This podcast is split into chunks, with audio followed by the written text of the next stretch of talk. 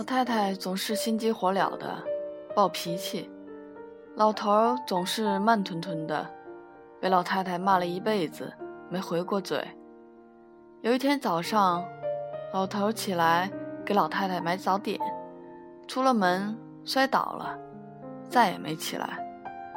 老太太说：“你说你慢了一辈子，就这事办得这么快。”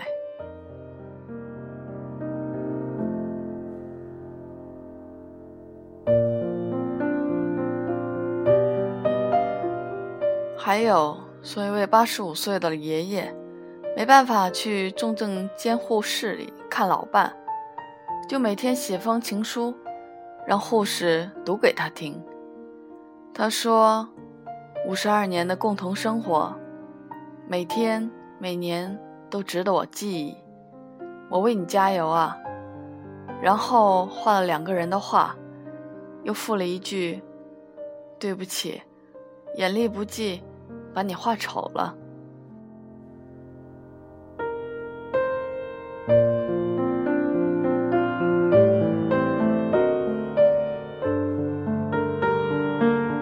我看了这两个故事，很难受，也很欣慰。看了那么多爱情故事，包括在微博里，我还是喜欢这些上一辈的爱情，这么笃定的、安稳的。朴素自然的，关于过日子的爱情，或者都不是爱情，是守护、陪伴、珍惜。是你忘了他们接过吻，做过爱，只记得他们彼此变成老伴，似乎天生如此，本应如此，爱如平常。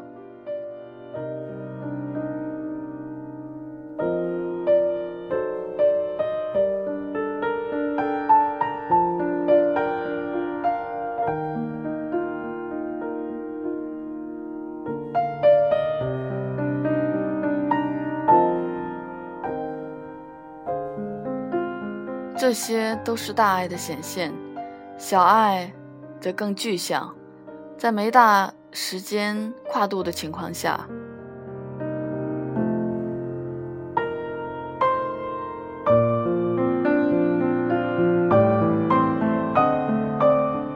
或许可以因此来判定，这个人到底爱不爱你，用了多少心思。问几个朋友，你在爱里。被感动的小事是什么？胖姑娘说：“早上被吻醒，立刻有画面感。”极瘦的那个说：“晚上睡觉被一只手捞过来。”我说：“捞子用得好，显得对方孔武有力，而自己又特别瘦。”不胖不瘦的那个说：“就是自己头一天被他陪着逛街。”试了的衣服，第二天都买来放在了床头。我说买的好，显得非常用心、豪气且有钱。这些被人惦记的好处，在日后的岁月里风干，为我们值得被认真对待的凭证。当然，还有一些成为自己爱过一个人的依据。一个朋友。等待着爱人到来，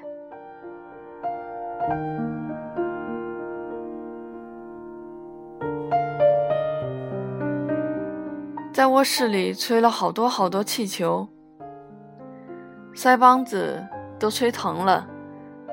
等爱人到的时候，有点缺氧，差点晕倒在床前。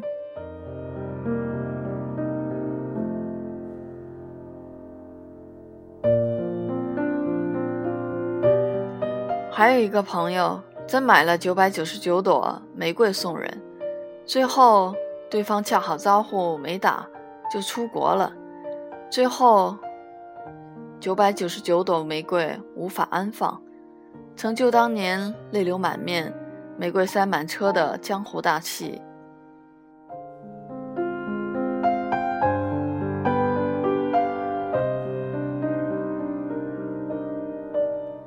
我大多的感动都被忘记了，之前各种一写再写，现在也不想提及。之所以被开篇的故事感动，大概是承认不再，终于不再年轻，激情不在了。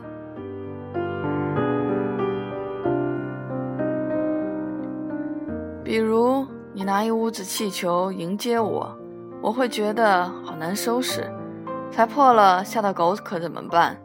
或者真有九百九十九朵玫瑰到访，我会觉得不好意思。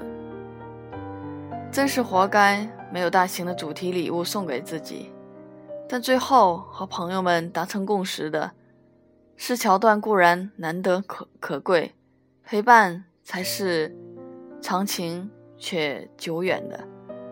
那些超过他们能力范畴的爱，常常贡献让人感动的片段，比如笨手笨脚做了第一顿饭，或者一项。不大表白的，坐着公车就突然塞过来一只耳机，和你共听一首歌；再或者，一个不写字的人，突然写出了一首长诗。一个人愿意感动你，大概是更接近真爱吧。